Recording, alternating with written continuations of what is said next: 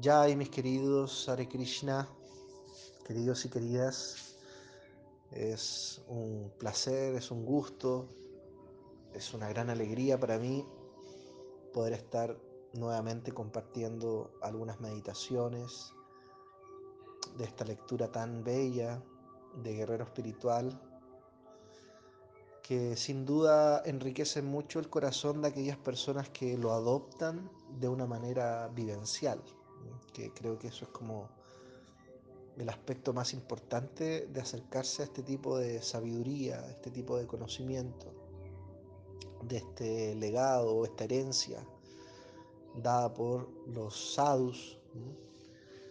Y hoy día justamente estaba muy meditativo, muy reflexivo, porque se me vino una historia muy bonita que en algún momento de mi camino apareció. No sé el origen, no sé si, una, no sé si es una historia hindú o una historia de la cultura oriental, china, japonesa. Sin embargo, me parece que es muy significativa. Y, y esa historia me la, me la regaló Srila Bhakti Raksak eh, Swami Maharaj en un momento. y bueno, allí se cuenta la historia de un padre con su hijo que movido por una necesidad de protección, el padre veía que su hijo tenía una inclinación muy fuerte al consumo del azúcar, como un adicto al azúcar. Ya había expresado ciertos patrones de dolencia. Y el padre veía con su visión así visionaria, decía, bueno, si mi hijo sigue con esta actitud, él no va a durar mucho, él va a enfermar y él va a morir. Entonces tenía un gran temor, un gran miedo y había intentado de muchas formas, de muchos medios, de poder remover ese, ese, patrón ¿no? que tenía su hijo. Y movido por esa esperanza de poder encontrar una solución, escuchó hablar de un maestro que vivía en la montaña. Y este padre no lo dudó y dijo, no pierdo nada, he intentado todo, esta, mantengo mi esperanza de que va a existir una solución, un cambio. Y junto a su hijo subieron la montaña y se encontraron con el maestro que estaba allí. Y este padre le expresa sus sentimientos al maestro pidiendo ayuda, obviamente. Y el maestro le dice, no te preocupes, yo te voy a ayudar, pero regresa dentro de un mes. Entonces fue una gran eh, esperanza. Sintió mucha motivación, se puso muy contento este padre, sintió mucha alegría porque era una, era una proyección muy consoladora, ¿no? ¡Wow! Me va a ayudar, lo que mucha gente no logró hacer, Él me está dando una gran esperanza. Entonces pasó un mes. Pasaban los días, pasaban los días, Él se sentía muy animado hasta que llegó el día en la cual se cumplió el mes y ambos, padre e hijo, nuevamente suben la montaña y se encuentran con el maestro. Entonces el maestro le dice al padre, por favor déjenos a solas, vamos a conversar. Entonces el padre tomó cierta distancia, a lo lejos él observaba y veía que había un diálogo, una interacción, había un diálogo muy dinámico, se veía muy ameno todo. Y al cabo de unos 15 minutos, 20 minutos, el maestro llama al padre y el padre viene muy emocionado. Entonces en ese momento el hijo le dice a su padre, padre, te prometo que nunca más voy a volver a consumir azúcar por mi salud y por la salud de mi familia. ¡Wow! Y eso fue, pero qué increíble. 15, 20 minutos le tomó, claro, después de un mes, a este maestro. Dijo, ¿cómo, cómo? Bueno, se sintió muy feliz, estaba muy agradecido. Y cuando ya ellos estaban por partir, el padre se acerca al maestro y dice, maestro, me salta una gran duda, es una gran pregunta que está rondando mi mente. Me gustaría aclararla, presentarla a usted. Claro, le dice el maestro. lo que tú quieras, dime, ¿en qué te puedo ayudar? Dice, usted, usted logró lo que nadie había logrado y lo logró en 15, 20 minutos de conversación. Eso me dejó muy impactado. Pero mi pregunta es, ¿por qué usted, si lo pudo lograr en 15, 20 minutos, no lo hizo en nuestro primer encuentro? Sino más bien me pidió que viniera 30 días después. Entonces el maestro dice, bueno, eso, eso es muy simple, le dice. Lo que pasa es que yo también era un consumidor de azúcar. Y tuve que dejarla para hablar con fundamento y con realización y así mis palabras tuvieran mayor impacto. Entonces es una historia muy bonita que refleja muy bien la importancia de nosotros adoptar estos conocimientos, pero vivirlos. Imagínense, transformando negativos en positivos. Vivimos en un mundo que constantemente nos ataca de diferentes francos con esta publicidad engañosa, con esta tendencia muy fuerte a la degradación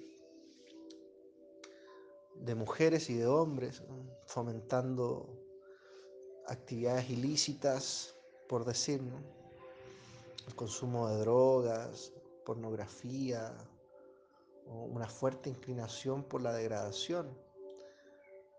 Podemos apreciar las publicidades, están todas girando en torno a actividades que fomentan la sexualidad, la promiscuidad y cosas por el estilo. Entonces, sin duda que se necesita de una gran fortaleza espiritual para poder contrarrestar esas influencias que predominan hoy en día y que rigen y que influencian la psicología de todos nosotros en diferentes grados, en diferentes aspectos. Entonces, si nosotros no hacemos vivas estas palabras, esta herencia entregada por los sadhus y por los profetas y los santos y las santas de todos los tiempos, es muy difícil poder hacer un cambio radical a la conciencia. Como hemos dicho, puede ser solamente una acumulación de contenido. Entonces la vida espiritual requiere un proceso de purificación. No hay que tener miedo, temores, sino más bien entender y saber que tenemos ciertas contaminaciones y que esas deben ser removidas a través de un proceso de purificación que nos pueda permitir gradualmente ir desarrollando un contacto con esta dimensión espiritual. ¿Y por qué tiene que ser gradual? Porque hay gradaciones. no puedo aspirar a llegar a una plataforma de ideales tan plenos y completos desde mi condición tan limitada y relativa de un solo salto, sino que hay gradaciones. Eso es el principio básico del progreso y del avance. Tengo que, por ejemplo, uno puede que esté nadando en medio del océano y uno mira hacia todos lados y no ve tierra y va nadando y parece que uno no avanza, pero uno sí va avanzando, poco, poquito a poquito, ¿no?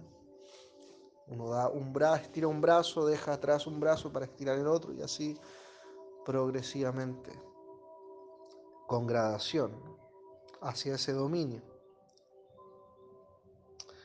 Y, bueno, a través de eso uno entiende y siente que uno puede tener una, una relación personal con lo divino en este mismo momento, en el ahora, en el presente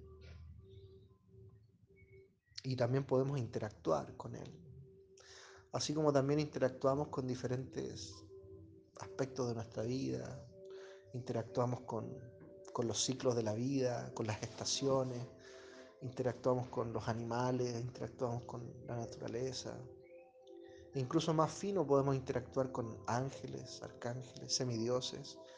Bueno, ya ese es quizá otro tema, pero sí, puede ser ahora, ya en este momento cuando uno, cuando uno eh, adopta y, lo lleva a la vivencia práctica. Por eso hemos hablado en los anteriores audios de lo importante que tiene que ser una práctica diaria, un sadhana, porque allí se entabla una relación. Tú no puedes o no podemos en este caso esperar eh, tener cosas instantáneas, a pesar de que vivimos en el mundo de lo instantáneo. Que el microondas, que el café instantáneo, la leche, todo así como express, todo rápido, todo muy productivo, ¿no? Que centrífuga, que secadoras, que todo rápido, Todo acelerado.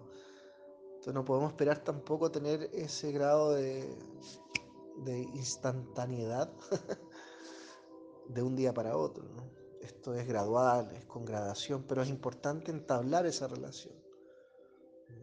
Una relación se construye, es como el amor. El amor no es algo que siempre va a ser bonito, por decirlo. Se construye con momentos difíciles y con momentos lindos también. Así se construye una relación. No es que siempre es bueno, bueno, bueno, bueno, bueno. También hay momentos de bajón y momentos difíciles. Y ahí el amor también se pone a prueba muchas veces. Como dicen, ¿no? A pan y cebolla, pero contigo siempre. Eso hay que, no, no puede ser de la boca para afuera, ¿no? Que la muerte nos separe. Eso no puede ser de la boca para afuera, eso tiene que ser vivencial. Entonces tiene que ser así. Entonces, claro, la vida espiritual requiere un proceso de purificación y requiere que nuestra atención esté bien situada.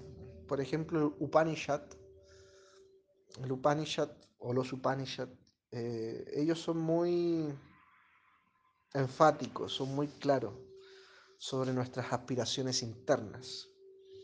Por ejemplo, el Upanishad dice que nuestra aspiración interna es el rasa, o el éxtasis, o la felicidad. Y esa felicidad yace sepultada dentro de nuestros corazones.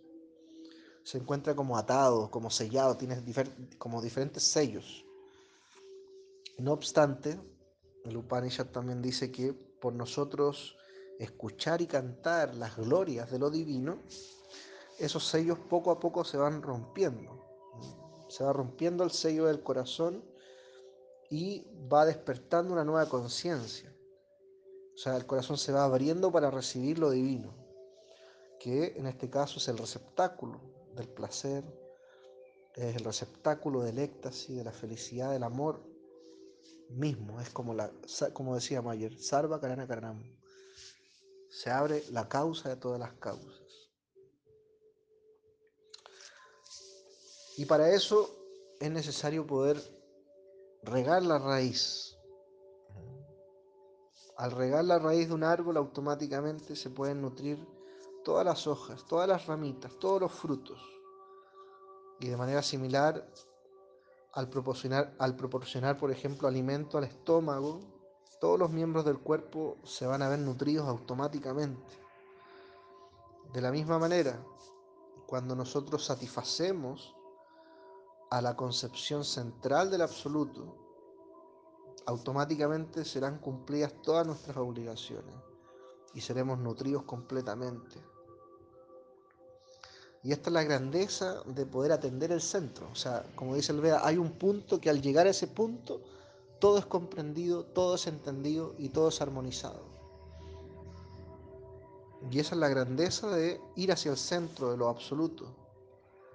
¿Por qué? Porque el Espíritu Supremo es el controlador de todo. Él controla y suspende en armonía los planetas. Él mantiene en armonía las leyes de la naturaleza, los ciclos naturales de la vida. Imagínense, el absoluto ha creado flores y les ha puesto perfume a su creación. Qué belleza, ¿no? ¿Quién podría hacer algo así? Es extraordinario, porque es una inteligencia superior, inteligencia suprema.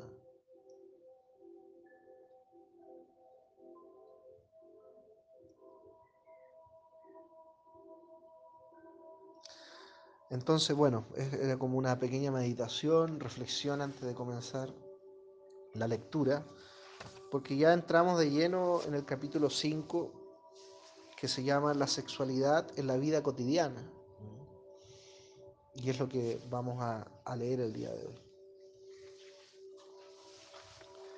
Dice,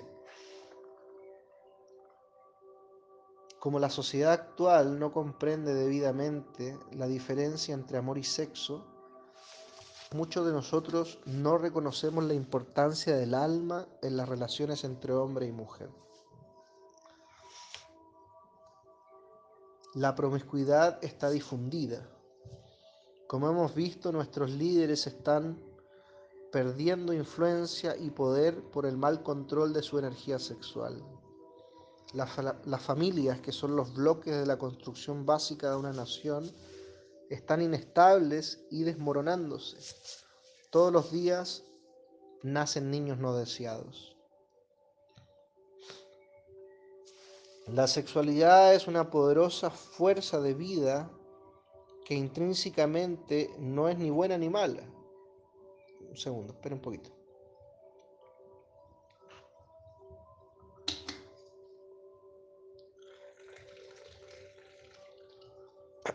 Perdón. Entonces la fuerza es una poderosa fuerza de vida que intrínsecamente no es ni buena ni mala. Es como un cuchillo. Su valor depende de cómo nosotros lo usamos. Un médico puede usar un cuchillo para salvar la vida o un criminal puede usar el mismo cuchillo para matar a otra. La sexualidad tiene dos polaridades. La actividad sexual puede ser un vehículo para grandes abusos, explotaciones y lujuria. En tales circunstancias, el sexo se convierte en una cuestión egoísta.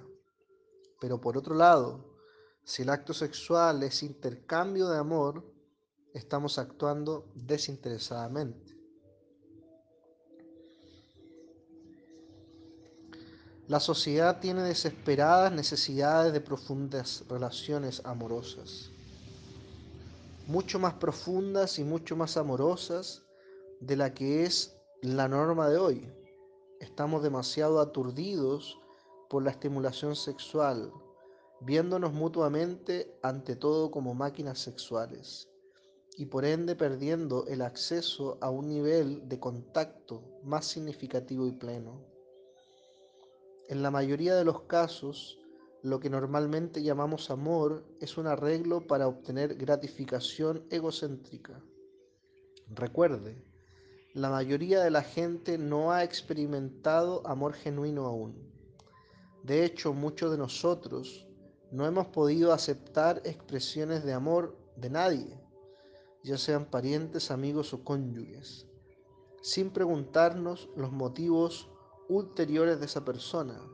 No hemos experimentado amor desinteresado o incondicional y ciertamente no hemos encontrado amor a través del sexo. Los hombres y las mujeres deben tornarse más sofisticados en sus relaciones. Esto no significa necesariamente que deberíamos abstenernos del sexo, pero en vez de intentar asir placer fugaces, deberíamos aprender el significado del compromiso e intentar desarrollar entre nosotros vínculos fuertes, duraderos y afectuosos. Esta sociedad dedica una desmedida cantidad de energía en embellecer el cuerpo para atraer miembros del sexo opuesto. Sin embargo, es el alma, no el cuerpo, la fuente de nuestra belleza y atractivo para otros. Porque Dios es hermoso. Cuando nos cuanto más divinos nos volvemos, más irradia nuestra belleza natural. A veces olvidamos esta verdad y mantenemos nuestras relaciones solamente en un nivel físico. Sin embargo, hombres y mujeres pueden desarrollar vínculos más profundos entre ellos. Más allá de la dimensión física, las mujeres frecuentemente se enamoran e interactúan con los hombres desde el corazón, mientras que los hombres se relacionan frecuentemente con la mente. Debido a estas diferencias, con frecuencia no se entienden el uno al otro, pero hay una, perdón, pero hay una, perdón, aquí hay como una mala redacción. Debería ser, pero hay aún un nivel más profundo de relación donde estas diferencias se vuelven en la radiante energía del alma. Entonces, en cuando la es cuando la sexualidad puede convertirse en una poderosa fuerza constructiva. El sexo es algo sagrado, como habíamos hablado anteriormente, es una actividad, una actividad sagrada, la sexualidad. Por eso un mal empleo de la sexualidad puede traer mucho dolor, pero un buen empleo de la sexualidad puede traer mucha alegría por el grado o la consideración de lo sagrado que representa. El sexo es saludable y natural y completamente la función de una funcionalidad divina. En su máxima forma de expresión, una relación sexual significa que un hombre y una mujer se unen para atender un concepto divino, atendiendo la llegada de una nueva alma que entra dentro del reino material y se relaciona con ellos. Entonces, qué hermoso, ¿no? Qué bello este, este análisis a veces se pierde el, enfoque, la atención, ¿no? Solamente se orienta hacia una gratificación, una explotación, en búsqueda de un placer, meramente. Pero qué interesante este punto, porque podemos ver que hay muchos niños no deseados, que pueden ser el fruto o el resultado de un fin de semana, fiebre de sábado por la noche, drogas, bueno, también vemos casos de violaciones y tantas cosas ¿no? que están siendo inducidas y arrastradas, perdón, que son inducidas y arrastradas por estas entidades, ¿no? que muchas veces toman protagonismo e interactúan dentro de lo que son las relaciones. Es muy importante tener siempre un profundo análisis y una comprensión absoluta de lo que está ocurriendo en nuestro interior, de la calidad de nuestros pensamientos y sentimientos, y también qué es lo que yo quiero proyectar y qué quiero lograr al unirme con una persona, en este intercambio genuino y amoroso que puede existir. Entonces es muy interesante este planteamiento que se logra o se entrega, ¿no? Con el hecho de que nosotros podríamos tener constantemente relaciones afectivas, amorosas y constructivas, no, que impela la explotación, ¿no es cierto?, el odio, el rencor, el abuso y tantos otros elementos. Entonces la sexualidad eh, en la vida cotidiana es algo que podríamos decir es natural, es una práctica que se desarrolla, diariamente, en diferentes lugares, diferentes sitios y momentos. Pero ahora, ¿cuál es la calidad de esa relación? ¿Cuál es la calidad de, esa unión, de ese vínculo? Hay propósitos divinos, como por ejemplo el hecho de que una jiva, un alma, pueda aparecer en este mundo a través de la unión de padre y madre. Esto se vuelve algo muy sagrado. Hay una ciencia sobre la vida sexual conocida como civilizaciones antiguas que explican cuándo y cómo unirse sexualmente. La conciencia del hombre y la mujer durante el acto sexual tiene una poderosa influencia sobre el alma que eventualmente viene al mundo. La gente que participa del sexo en un estado negativo de conciencia produce seres de conciencia inferior. Que lógico y qué y qué, bien explicado está. claro, un hijo deseado obviamente es un niño de buen nivel, por decir, de buena calidad, porque se hace todo el arreglo necesario para concebir un hijo. Se llaman los samskaras o los ritos que permiten que una entidad viviente pueda descender en momentos auspiciosos. Hay cierta ciencia que lo explica. Los samskaras son muy importantes. Por ejemplo, hay samskaras que se realizan antes de que descienda el niño. Hay samskaras que se llevan a cabo cuando el niño nace. Hay otros samskaras o ceremonias o sacrificios que se hacen cuando el niño ya eh, rompe su ayuno de grano después de los seis meses, después viene el corte cabello, qué sé yo, iniciación en los mantras védicos, eh, el reconocimiento de un guru, un maestro, diferentes samskaras en la vida.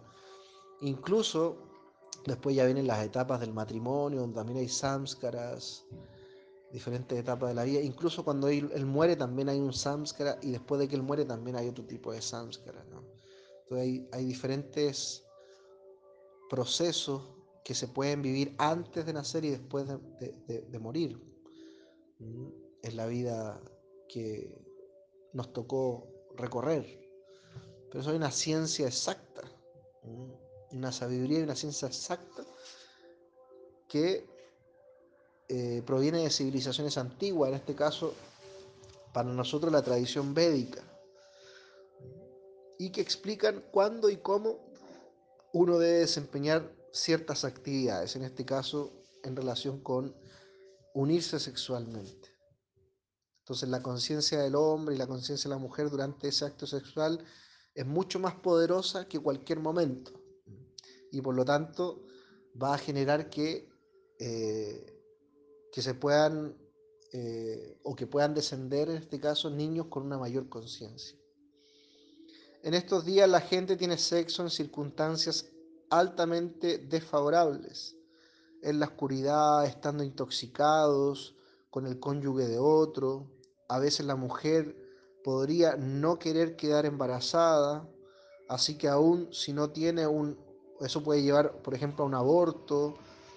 Finalmente dan a luz a un bebé, a un alma, a una criatura que es no deseada, y eso significa que no será de mejor calidad.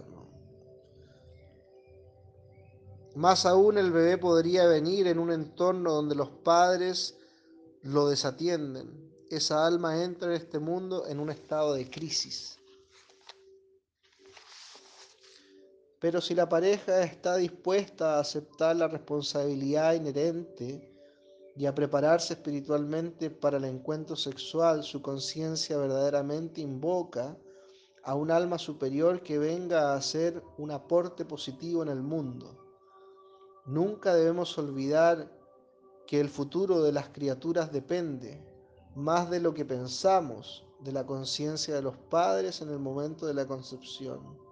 Un hombre y una mujer participando de actividades sexuales están aceptando una responsabilidad sagrada.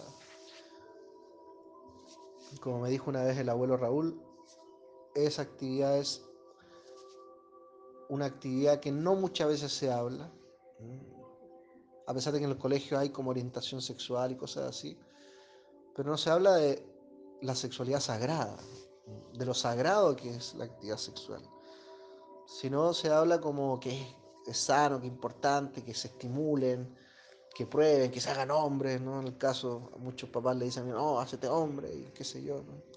No se habla de la sexualidad sagrada, de la importancia sagrada de lo que significa la sexualidad.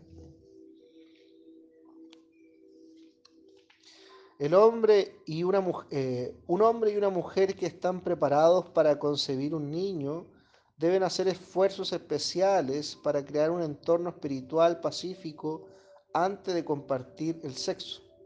Pueden cantar, meditar, leer literaturas, y en general preparar su conciencia para recibir un alma altamente evolucionada.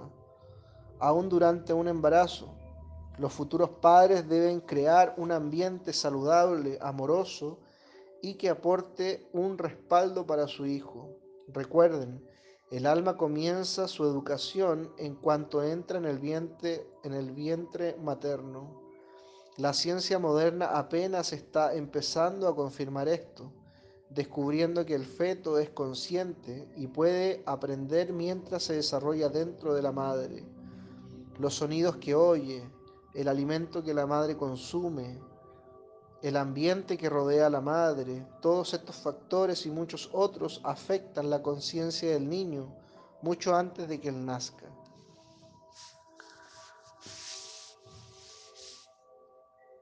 Entonces, papitos y mamitas, importante poder generar un ambiente sano, saludable para estas yivas, estas almas que han llegado, que vienen después de este recorrido tan largo y aparecen dentro de este mundo, a través de papitos y mamitas. Eso es muy importante, generar una atmósfera, un entorno adecuado.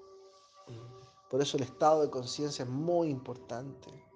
Y por eso comenzamos esta lectura orientándonos un poco a eso, a adoptarla, a vivirla. Cada paso puede ser un baile, cada palabra puede ser un canto, cada movimiento suspendido dentro de la armonía absoluta. Podemos convertirnos en fuente de alivio dentro de la naturalidad del mundo o podemos ser fuente de ansiedad y caos. Y tenemos bastante caos ya a nuestro alrededor para seguir colaborando y participando dentro de ese caos. Más bien, rectificar nuestro estado de conciencia y pensamiento y convertirnos en fuentes alentadoras dentro del mundo material. Estamos insertos en la materia, estamos insertos en una civilización, en una sociedad, en una cultura preconcebida. Sin embargo, podemos ser potencialmente muy virtuosos y colaboradores positivos dentro de este lugar. Por eso esta lectura se llama guerrero espiritual. ¿no? no es cualquier cosa, hay que tener harto valor para enfrentar de manera saludable las circunstancias actuales, pero con valentía, con alegría. Como hemos dicho, un guerrero espiritual no es alguien que va a pelear en un campo de batalla convencional o que va a utilizar armamento convencional, sino más bien él va a estar armado con las armas del conocimiento que tienen el filo del bhakti, el filo de la devoción. Y el campo de batalla va a ser la humanidad. Transitamos en la humanidad y ese es nuestro campo, donde despertamos nuestra conciencia.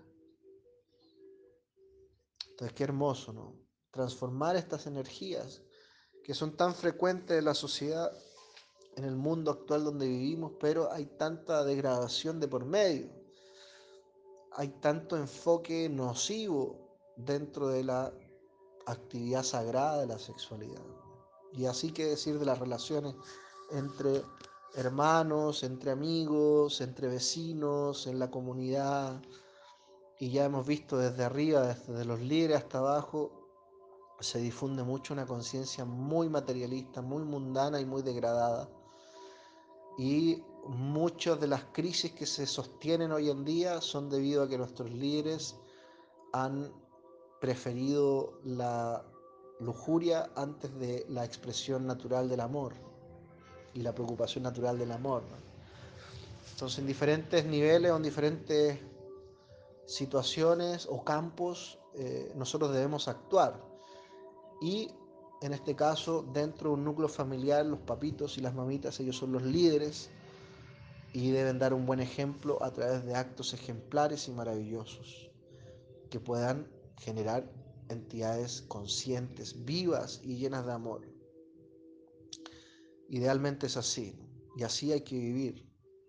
Y podemos adoptar ese estado de pensamiento de una manera positiva. Bueno, es una lectura breve, una meditación breve, una reflexión breve para comenzar este nuevo día. Agradezco mucho la oportunidad que se me brinda de poder compartir estas meditaciones, estas lecturas. Y hasta un nuevo encuentro. Mi mejor deseo para cada uno de ustedes, donde quiera que estén. Ustedes saben, aquí cuentan con un hermano, un amigo, y en lo que yo pueda servir y ayudar, siempre me voy a sentir muy agradado y agradecido de poder eh, colaborar, de ser útil. Nosotros aspiramos al servicio, el servicio devocional. Y servicio básicamente significa ser útil. Y me gusta ser útil. Así que mis mejores deseos. Gor Premanandi, Haribol, Haribol, Hare Krishna.